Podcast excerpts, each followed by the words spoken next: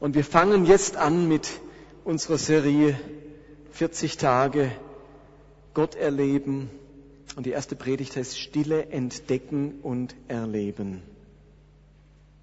Wir beteiligen uns mit dieser Serie an diesem Jahr der Stille, das von der Kirche ausgerufen wurde, das Jahr der Stille 2010.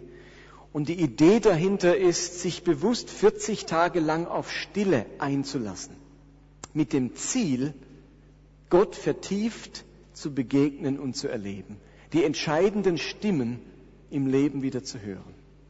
Das ist die Idee, sich auf Stille einzulassen. Nun, ich muss zugeben, dass ich Mühe habe mit dem Thema Stille. Vielleicht geht es euch ja genauso. Ich bin kein Freund großer Stille. Wenn es zu still wird, dann werde ich eher unruhig oder ich langweile mich. Ich gehöre zu den Typen, vielleicht geht es euch auch so, die es als peinlich empfinden, wenn man schweigend nebeneinander im Auto sitzt oder wenn am Tisch einem der Gesprächsstoff ausgeht. Kennt ihr das? Ich finde das peinlich, diese Stille. Vor kurzem wurde mir eine Einladung zu einem Schweigewochenende zugeschickt. Ein ganzes Wochenende lang schweigen. Am Morgen eine kurze Andacht und den Rest des Tages mit Schweigen verbringen. Selbst bei den Mahlzeiten sollte geschwiegen werden. Und es gibt hier bestimmt Leute unter uns, die nach dem Gottesdienst zu mir kommen und gern mehr Informationen zu diesem Wochenende möchten. Aber für mich sind solche Schweigewochenenden regelmäßiger Bestandteil meiner Albträume. Wenn ihr mich bestrafen wollt, dann schenkt mir einen Gutschein zu solch einem Wochenende. Ich male mir dann aus, wie ich aus Versehen Gesundheit sage, wenn jemand niest. Oder beim Tisch den anderen guten Appetit wünsche und lauter böse Blicke auf mich ziehe. Ich stelle mir, ich stelle mir es als Akt des Ungehorsams vor, wenn ich dann nach einer Scheibe Brot frage oder um den Salzstreuer bitte während der Mahlzeit. Steht ihr, wenn ich meine Gebetsspaziergänge mache, dann bete ich grundsätzlich laut, mit hörbarer Stimme und ich muss dauernd aufpassen, dass nicht andere Spaziergänger denken, ich wäre ein Irrer, der Selbstgespräche führt. Wenn ich allein im Auto sitze, dann stelle ich das Radio an, höre Musik oder irgendeine Reportage, weil ich mich gerne mit etwas beschäftige. Und um abends richtig gut einzuschlafen, spiele ich auf meinem MP3-Player ein Hörspiel ab, das sich das ich automatisch nach 15 Minuten ausschaltet, denn wenn es zu still wird, laufe ich die Gefahr, vor lauter Grübeln nicht einzuschlafen. Also bei mir ist es grundsätzlich nicht sehr still, wenn ich einschlafe. Nach diesem Bekenntnis meinerseits zum Lärm halten mich vielleicht einige jetzt wirklich für einen Irren, der jetzt auch noch die Predigt hält. Nun, in unseren Gottesdiensten passiert es immer wieder, dass manche Besucher sich ganz furchtbar über die Musik aufregen. Sie ist ihnen zu schnell, zu rhythmisch, zu laut, in einem Wort zu ungeistlich. Diese Leute zitieren gerne das Sprichwort, nur an einer stillen Stelle legt Gott seinen Anker an. Und in unseren Gottesdiensten ist bestimmt nichts ein Ankerplatz. Wisst ihr was? Dabei sind wir noch harmlos. Es gibt inzwischen Kirchen, die ihren Besuchern am Eingang Ohrstöpsel verteilen.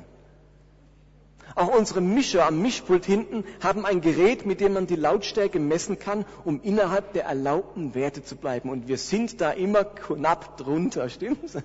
Manchmal auch drüber? Nein, viel drunter. Also wir sind viel drunter.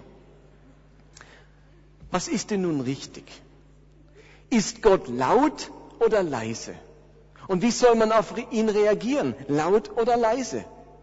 Ich bin in den vergangenen Wochen dieser Frage mal nachgegangen und habe mir in der Bibel etliche Stellen angesehen zu diesem Thema. Und das Ergebnis hat mich verblüfft. Die Bibel ist da keineswegs eindeutig.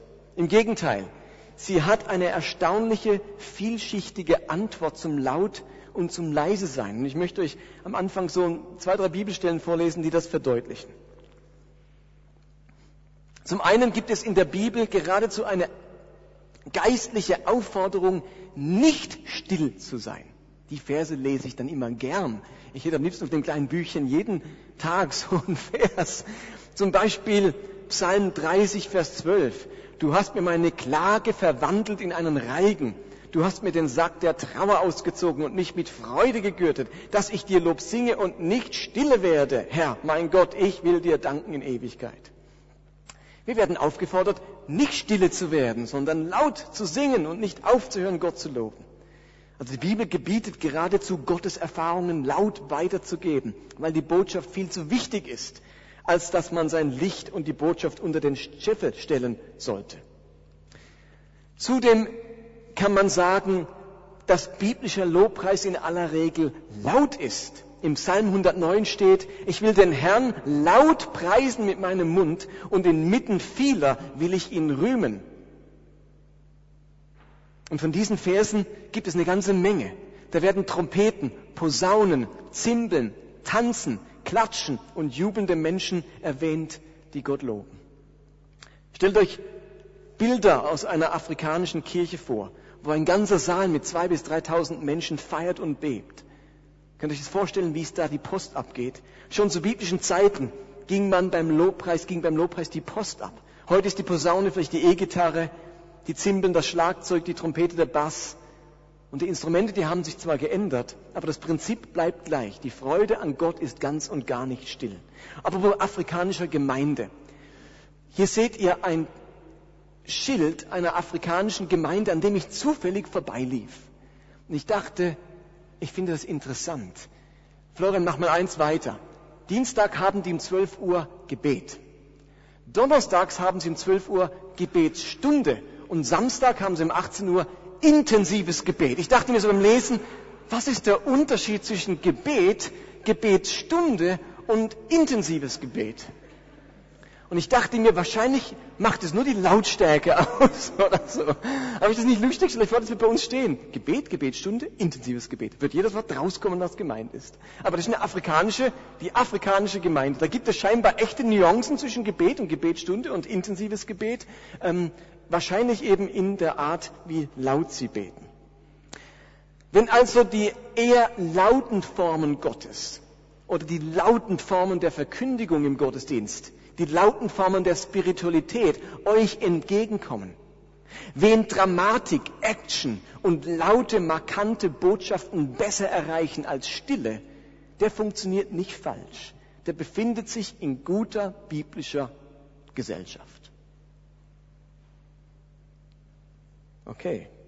Und doch ist mir in den letzten Monaten aufgefallen und besonders in unserer Vier-W-Gruppe, die wir im vergangenen Jahr gemacht haben, ist uns allen miteinander deutlich geworden, dass man in unserer heutigen Zeit Gott nur ganz schwer im Vorübergehen findet. Gott lässt sich nur ganz schwer in der Hektik entdecken. Man muss irgendwo Abstand gewinnen von der Hektik und der Lautstärke dieser Welt, um Gott spüren und hören zu können.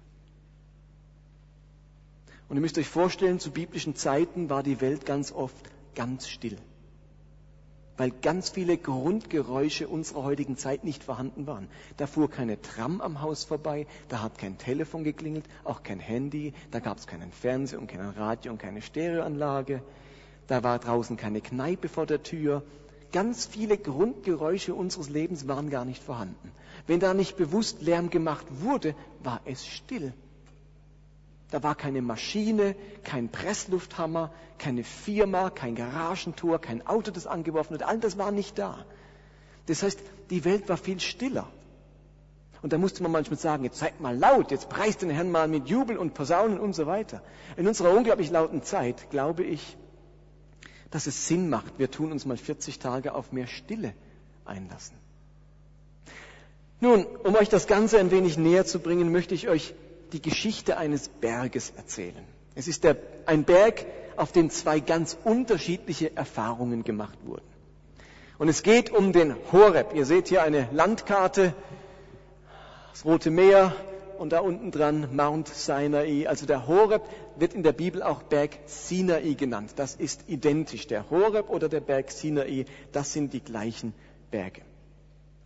Nun, das Volk Israel ist auf seiner Wanderung durch die Wüste und landet irgendwann am Berg Horeb, dem Sinai. An diesem Berg will Gott dem Volk begegnen. Sie waren jetzt 400 Jahre lang in Ägypten Sie haben diesen Gott eigentlich nicht wirklich gekannt. Und nun möchte er sich ihnen vorstellen. Ihr müsst euch vorstellen, Abraham hat diesen Gott gekannt. Seine Söhne haben ihn noch irgendwie gekannt. Und dann wandern seine Söhne nach Ägypten aus und 400 Jahre vergehen. Und viele vom Volk haben diesen Gott nicht gekannt, vom Hören sagen. Aber der war ihnen sehr fremd. Und Gott entscheidet sich, ich will mich diesem Volk vorstellen. Ich will ihnen meinen Namen kundtun. Ich möchte ihnen meine Werte vermitteln. Sie sollten ihn erleben, erfahren, einen Eindruck von ihm bekommen und dann die zehn Gebote von ihm enthalten, erhalten, die das Leben mit ihm und miteinander regeln sollten. Wir stehen jetzt also kurz vor der Primärerfahrung Israels mit Gottes Gegenwart. Primärerfahrung, die allererste Erfahrung mit Gottes Gegenwart. Lass uns einmal lesen, wie diese Menschen am Berg Horeb Gott begegnet sind. Exodus 19, Vers 16. Dort heißt es, am Morgen des dritten Tages, als es gerade hell wurde, begann es zu donnern und zu blitzen. Eine dichte Wolke bedeckte den Berg und mächtiger Posaunenschall war zu hören. Das Volk im Lager zitterte vor Angst. Da führte Mose das Volk aus dem Lager heraus Gott entgegen. Am Fuß des Berges stellten sie sich auf. Der ganze Berg Sinai war in Rauch gehüllt, weil der Herr im Feuer auf ihn herabgekommen war. Der Rauch stieg auf wie der Rauch eines Schmelzofens und der ganze Berg bebte. Der Posaunenschall wurde immer lauter. Mose rief und Gott antwortete ihm mit einer Stimme, die wie Donner klang. Nachdem der Herr auf den Gipfel des Berges herabgekommen war, rief er Mose zu sich und der stieg hinauf. Er sprach, die Priester und das Volk sollen nicht durchbrechen, dass sie hinaufsteigen zu dem Herrn, damit ich sie nicht zerschmettere. Das ist der Text. Das war die erste Gotteserfahrung auf dem Horeb. Lauter Donner, ein Erdbeben, der Berg bebt, Feuer und Rauch, dichte Wolken und mächtiger Posaunenschall. Die Gegenwart Gottes war verbunden mit mächtigen Zeichen. Und das war die allererste Begegnung des Volkes mit der Unmittelbarkeit der Gegenwart Gottes. Und diese Begegnung, die hat das Volk geprägt. Ihr Gott war der Mächtige. Ihr Gott war der Stärkste. Ihr Gott war der große Befreier, mit dem keiner der Götter Ägyptens mithalten konnte. Ihr Gott war furchteinflößend und gleichzeitig der Ort absoluter Geborgenheit. Ihre Gotteserfahrung war die eines lauten, mächtigen Gottes. Und mit diesem Bewusstsein dieses mächtigen, unvergleichlichen Gottes ziehen sie durch die Wüste, nehmen es auf mit den Feinden und erobern das Land Kana. Und wann immer sie vergessen haben, dass dieser Gott so mächtig und gewaltig ist, wenn sie das vergessen haben, sind sie zurückgefallen in Götzendienst, in Versklavung. Und wenn sie sich wieder bewusst gemacht haben, wie groß und stark ihr Gott ist, dann haben sie sich etwas zugetraut. Dann haben sie die Feinde überwunden. Gott hat an diesem Berg Horeb zur Zeit Mose ein Machtwort gesprochen, eine Stimme wie Donner. Er hat glasklare Anweisungen gegeben, er hat klare Regeln aufgestellt mit den zehn Geboten. Ein Machtwort an zwei Millionen Israeliten. Da ging es nicht um das Schicksal eines Einzelnen, sondern um das Überleben des ganzen Volkes. Und in diesem Moment ist Gott der laute Gott. Wenn Gott laut wird, dann machen wir mit Gott deutliche Erfahrungen. Dann spricht er oftmals ein Machtwort in unserem Leben. Dann werden die Dinge plötzlich klar. Dann ist das Große angesagt, das viele Menschen betrifft. Das ist, was ich die Mose-Erfahrung am Berg Horeb nenne. Konfrontiert mit der gewaltigen Erscheinung der Gegenwart Gottes. Laut, mächtig, unüberhörbar, unübersehbar. Klare Führung, klare Wegweisung. Das ist die Mose-Erfahrung, der laute Gott. Und jetzt machen wir einen Sprung ungefähr 600 Jahre in die Zukunft von Mose aus gesehen. 600 Jahre nach Mose begegnen wir dem Propheten Elia, der sich auf der Flucht befindet. Er ist umringt von Feinden, von falschen Priestern, von falschen Propheten. Ein gottloser König und dessen Frau trachten ihn nach dem Leben. Er hat sich im Einsatz für sein Volk und für seinen Gott vollkommen verausgabt. Er flieht in die Wüste, will sich in Sicherheit bringen und am liebsten sterben. Und so lesen wir in 1. Könige 19, er erhob sich, aß und trank und das Essen gab ihm genug Kraft, um 40 Tage und Nächte bis zum Berg Gottes, dem Horeb, zu wandern. Dort fand er eine Höhle, in der er die Nacht verbrachte. Es ist diese erschöpfte, verwirrte Elia in dieser Höhle und nun teilt ihm Gott mit, dass er ihm begegnen möchte. Elia war Prophet, er kannte die Mose-Erfahrung, er kannte die Geschichte Israels. Wie oft hat Elia wohl in seinen Predigten von diesem mächtigen, lauten Gott erzählt, wenn das Volk wieder einmal dabei war, einem schwachen Götzen nachzulaufen.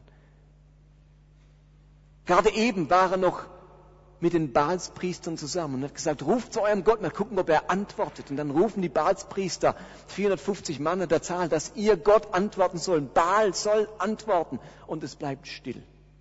Und dann sagt Elia, und jetzt Gott, antworte du mit Feuer. Und dann knallt's und raucht's. Und dann wird das Wasser um den Altar und das Fleisch auf dem Altar vom Feuer Gottes verzehrt. Das war ein Krach, ein Lärm, ein Rauch.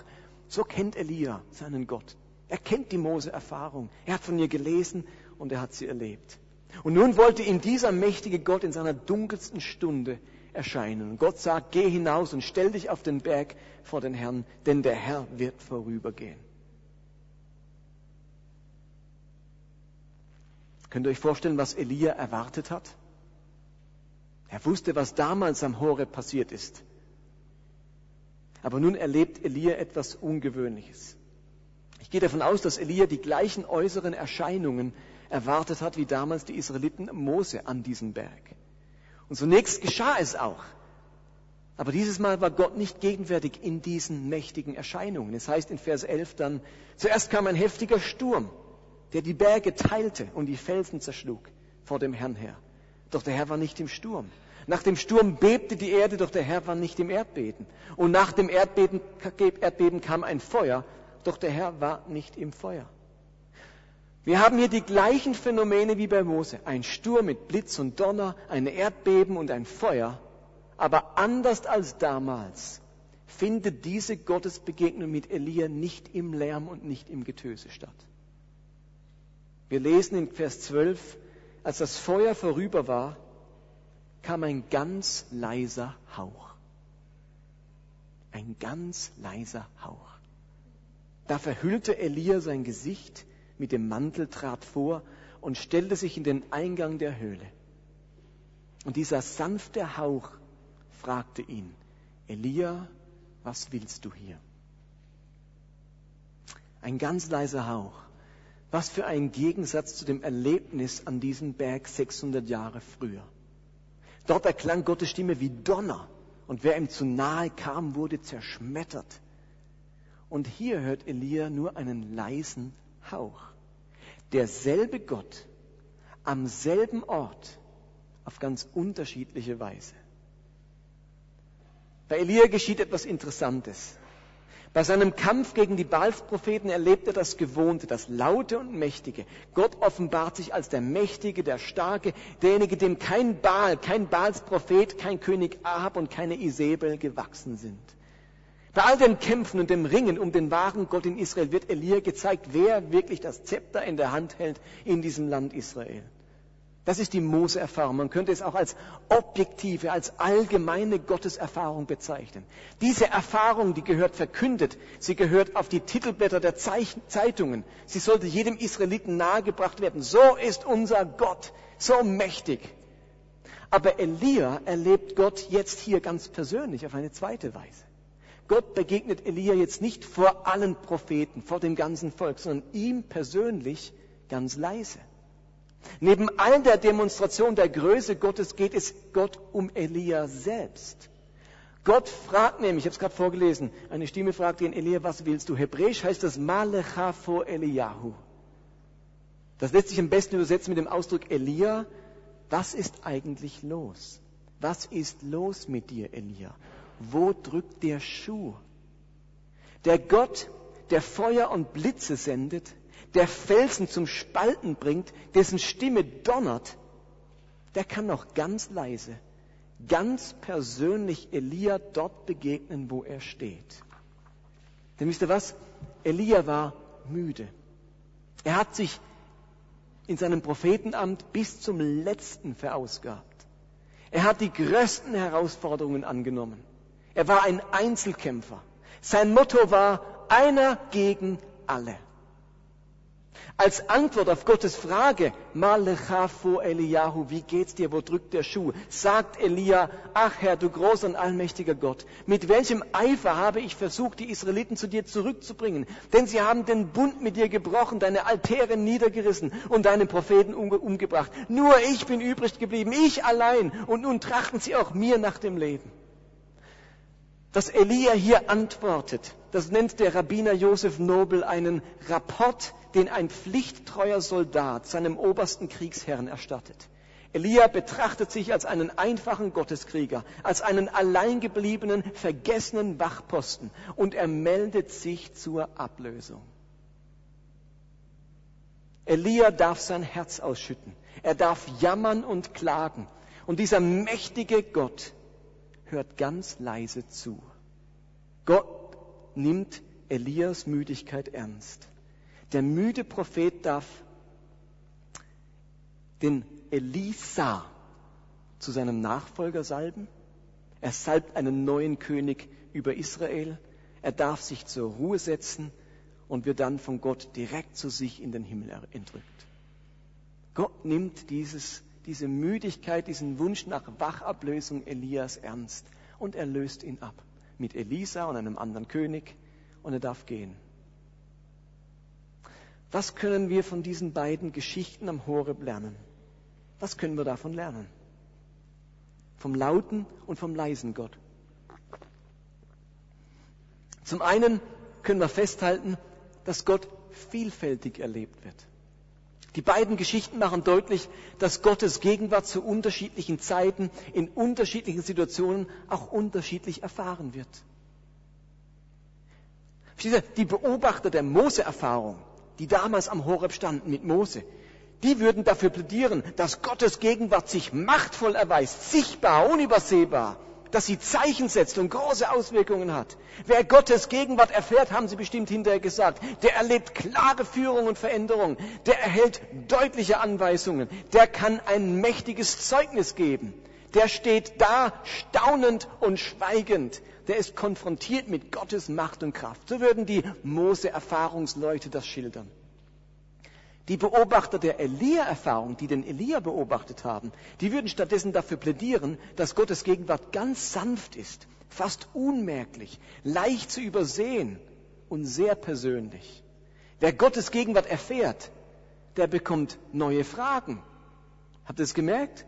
Bei Mose kommen Antworten. Du sollst, du sollst, ich bin der Herr, mein Name ist der. Die kriegen lauter Antworten. Bei Elia, der kriegt eine Frage. Elia, was ist los? Versteht ihr? In der leisen Erfahrung werden unsere Fragen mehr.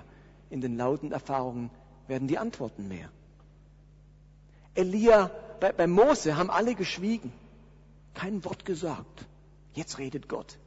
Bei Mose. Bei Elia muss er anfangen zu reden. Da ist er gefragt zu reden und Gott hört zu. Bei der Elia-Erfahrung, da, da lässt man die großen Zeichen an sich vorübergehen. Bei der Elia-Erfahrung ist man konfrontiert mit Gottes Herz und Fürsorge. Und wisst ihr was? Weil wir die ganze Bibel haben, müssen wir nicht das eine gegen das andere ausspielen. Wir brauchen in unserem Leben Mose-Erfahrungen und wir brauchen Elia-Erfahrungen. Was wir gerade als Gemeinde in der Stadt Basel erleben, das ist eine Mose-Erfahrung. Die Türen öffnen sich, ein großes Kaufhaus bietet seine Hilfe an, die Basler Tafel ist begeistert von unserer Arbeit. Die Stadt gibt uns kostenlose Räume und wir werden prämiert. Die Zeitungen schreiben Berichte, verschiedene Radiosender melden sich zum Interview. Gebete werden über Bitten und Verstehen erhört. Wir haben Gunst beim Volk, wir werden wahrgenommen. Wir können Geschichte um Geschichte erzählen, wie unser Gott wirkt und eingreift. Wir machen gerade eine Mose-Erfahrung als Gemeinde. Aber wir brauchen auch Elia-Erfahrungen im Trubel und in der Lautstärke unserer Zeit, in der Überforderung unserer Sinne, im Leistungsdruck unserer Gesellschaft, im Stress unseres Alltags und in der Müdigkeit unserer Seelen brauchen wir diese Erfahrung des zur Ruhe kommens. In diesem Moment ist Gott nicht derjenige, der blitzt und donnert, der kracht und feuert, sondern der ungeheuer sanfte, der uns aus der Höhle unserer Betriebsamkeit herauslockt und uns die Frage stellt, wie es unserer Seele geht, wo wir stehen und wie unsere Zukunft aussehen soll.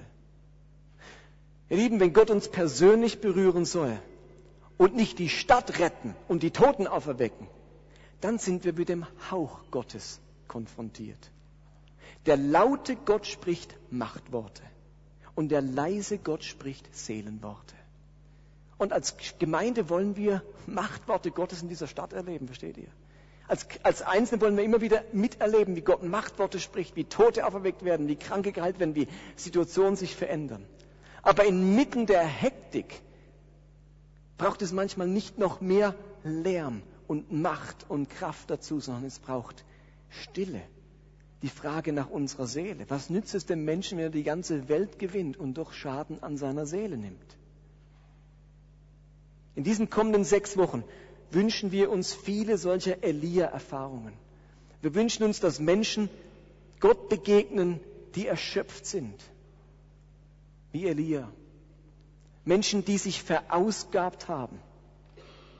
Menschen, in deren Seele es einsam geworden ist, die sich hilflos fühlen, die an sich und ihrer Aufgabe am Scheitern sind, die ihre Lust und ihre Motivation verloren haben. Menschen, die eine Wachablösung brauchen. Ich glaube, dass Gott uns allen in diesen sechs Wochen die Elia-Frage stellen möchte. Nämlich, erzähle mir, was ist los mit dir? Wie geht es deiner Seele? Malecha fo Eliyahu. Was liegt dir auf dem Herzen? Der mächtige Gott, der laute Gott, wird für uns in diesen sechs Wochen ganz leise und möchte uns zuhören und uns begegnen. Und unsere Antworten auf Gottes Nachfragen, die werden unterschiedlich ausfallen. Manche werden sagen, Herr, es geht mir blendend. Ich verpflichte mich nochmal für ein paar Wachen. Und andere werden sagen, Herr, ich wäre froh um eine Ablösung. Ich kann meine Pflichten, Sorgen, Ängste, Verantwortungen nicht länger alleine tragen. Und wie bei Elia hat Gott einen Plan und eine Zukunft. Und der heutige Gottesdienst stellt den Anfang unserer Kampagne 40 Tage Gott erleben dar. Und ich habe gar keine mega neuen praktischen Ratschläge, sondern machen wir, um diesen leisen Gott zu begegnen, mal das, was die Kampagne vorsieht. Wir besuchen sechs Gottesdienste.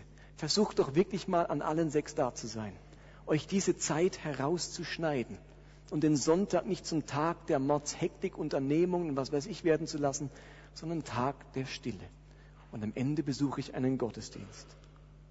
Und nehmt euch in diesen sechs Wochen einen Abend die Woche, wo ihr eure Kleingruppe besucht und miteinander über dieses Thema ins Gespräch kommt. Wir wollen miteinander dranbleiben.